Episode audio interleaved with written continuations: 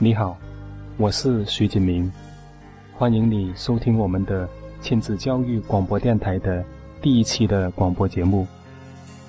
我们这一期的主题是为什么要关注孩子的积极面？这里边隐含着什么样的道理？那么，我们大家都知道，人是环境的产物。我之所以成为现在的我，是我从小。就受到周围环境的影响，一步一步的走到今天的。所以，我们的价值观是在我们对外界的信息反馈的过程中形成的，而环境对于一个人的价值观、人生观和信念的形成起了很大的作用。我们在周围环境的各种思想的渗透下长大。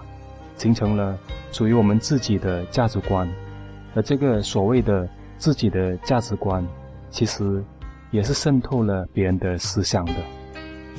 所以，在孩子成长的过程中，他无时无刻不在被外界的环境所渗透，而在这个被渗透的过程中呢，孩子不是在接受正面的渗透，就是在接受负面的渗透。不是被正面的思想渗透，就是被负面的思想渗透。这个就是磁场渗透理论。其实我们古时候的人也都懂得磁场渗透的这个道理，所以才有了后来的孟母择邻、孟母三迁的故事。下面我们来说一下吸引定律。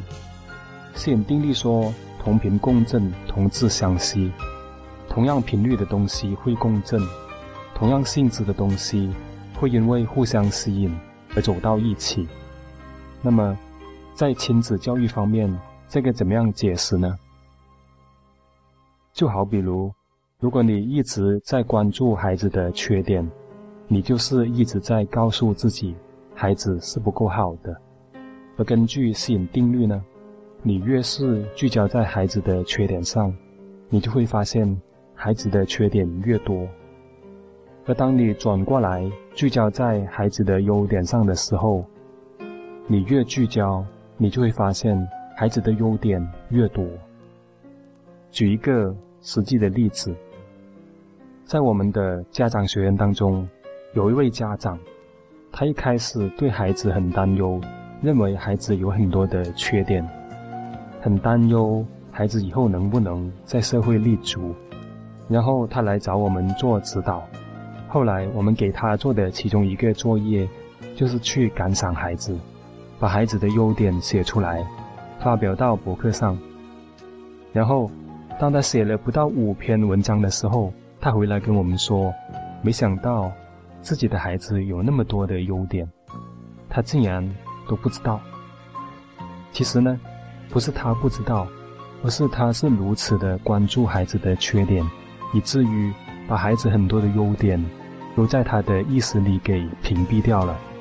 而当他屏蔽儿子的优点的时候，儿子的这些优点也在他持续的聚焦孩子的缺点的情况下，开始有一些退化的迹象了。所以他说：“幸好及时得到我们的指导。”否则，孩子将会越来越偏离正常的轨道。然后呢，吸引力法则的创造定律说，你会得到你所持续聚焦的，不管是你要的还是你不要的。当你持续的聚焦在孩子的某个优点的时候，他的这个优点就会被不断的放大，小优点持续激活，就会变成大优点，少优点。持续激活，就会变成多优点。也就是说，本来优点的数量是很少的，持续的激活下，优点的数量就会越来越多。再举一个真实的例子，记得我小的时候，叔叔常常批评哥哥和弟弟不听话，学习也不好。他总是拿我来做比较，他说我是怎样怎样听话。学习成绩怎样怎样好，让他们俩都向我学习。那当然，每次我都是很开心，但是相反的，哥哥和弟弟每次都是不开心的，都是很懊悔的。那么这种情况常常的发生，长此以往呢，他们慢慢的就会自己觉得自己在学习上是一个失败者，自己不能够把学习搞好来，然后后来初中都没有念完就退学了，直到现在他们对学习还是很抗拒、很恐惧的。然后上面的这个真实的例子，他用吸引力法则是怎么样去解释呢？它的原理又是怎样的呢？首先是家长去关注他的缺点，然后不断的去激活他的缺点，然后家长以为只要指出他的缺点，他就会改正过来了，谁知道结果却刚好相反，因为根据吸引力法则，缺点在持续激活下。它会不断的增强，并且越来越稳固，然后影响孩子的一生。而相反的，在我成长的家庭里，却是不同的景象。小时候呢，可能父母是出于虚荣心，常常在亲戚面前表扬我的优点。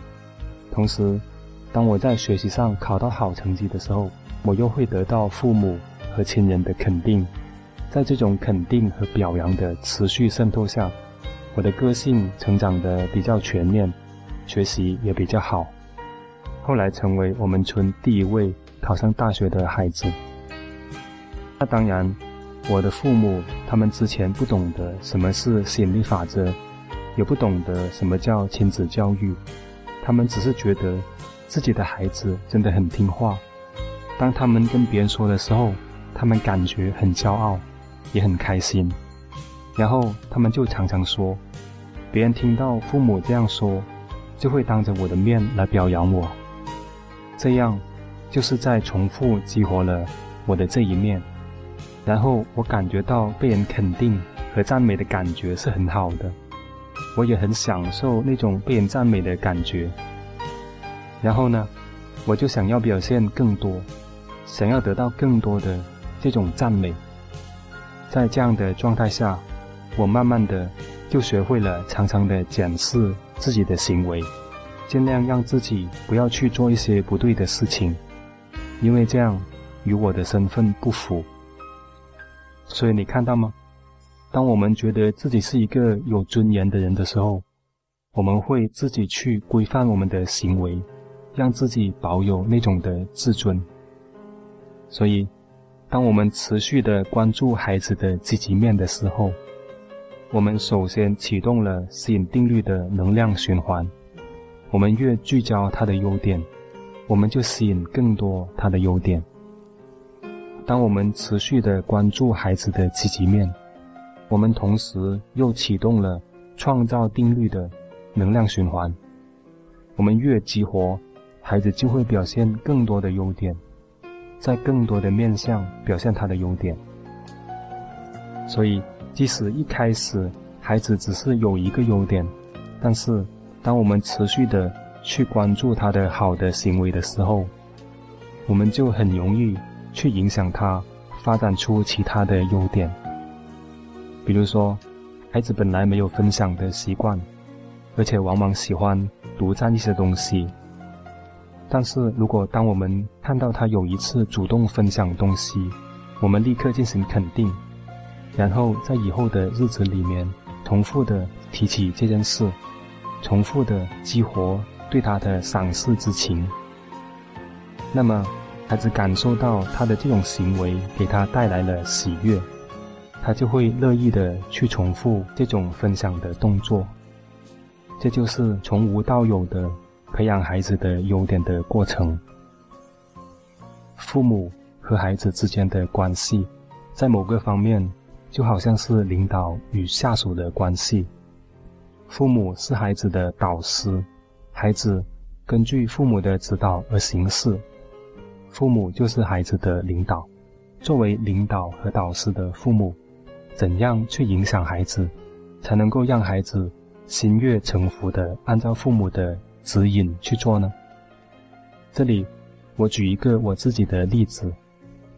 记得我刚刚参加工作没多久，有一次在我的绩效考核表上看到上司给我的评语，说我是一个独当一面的人。我记得当时我很激动，感觉很幸福，因为我觉得我是很了不起的，我是受到上司的赞扬的，因为我的上司是集团的副总，我觉得能够得到他的肯定是很值得高兴的事情，所以从那天开始。我在以后的日子里，都努力的做好我的工作。后来，几乎年年被评为公司的优秀员工。所以，当下属的，当然是希望上司能够多看到自己的优点，多给自己一些肯定。当这个上司是在无条件的支持你、帮助你、肯定你的时候，你是很愿意去竭尽所能。将他交办的工作做到最好的。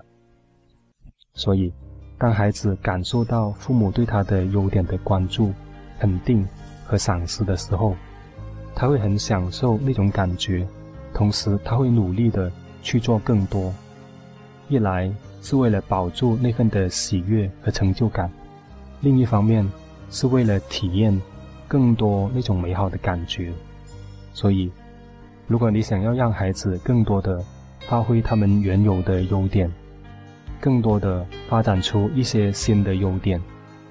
你们就要常常的关注他们的优点，你越关注，你得到的就越多。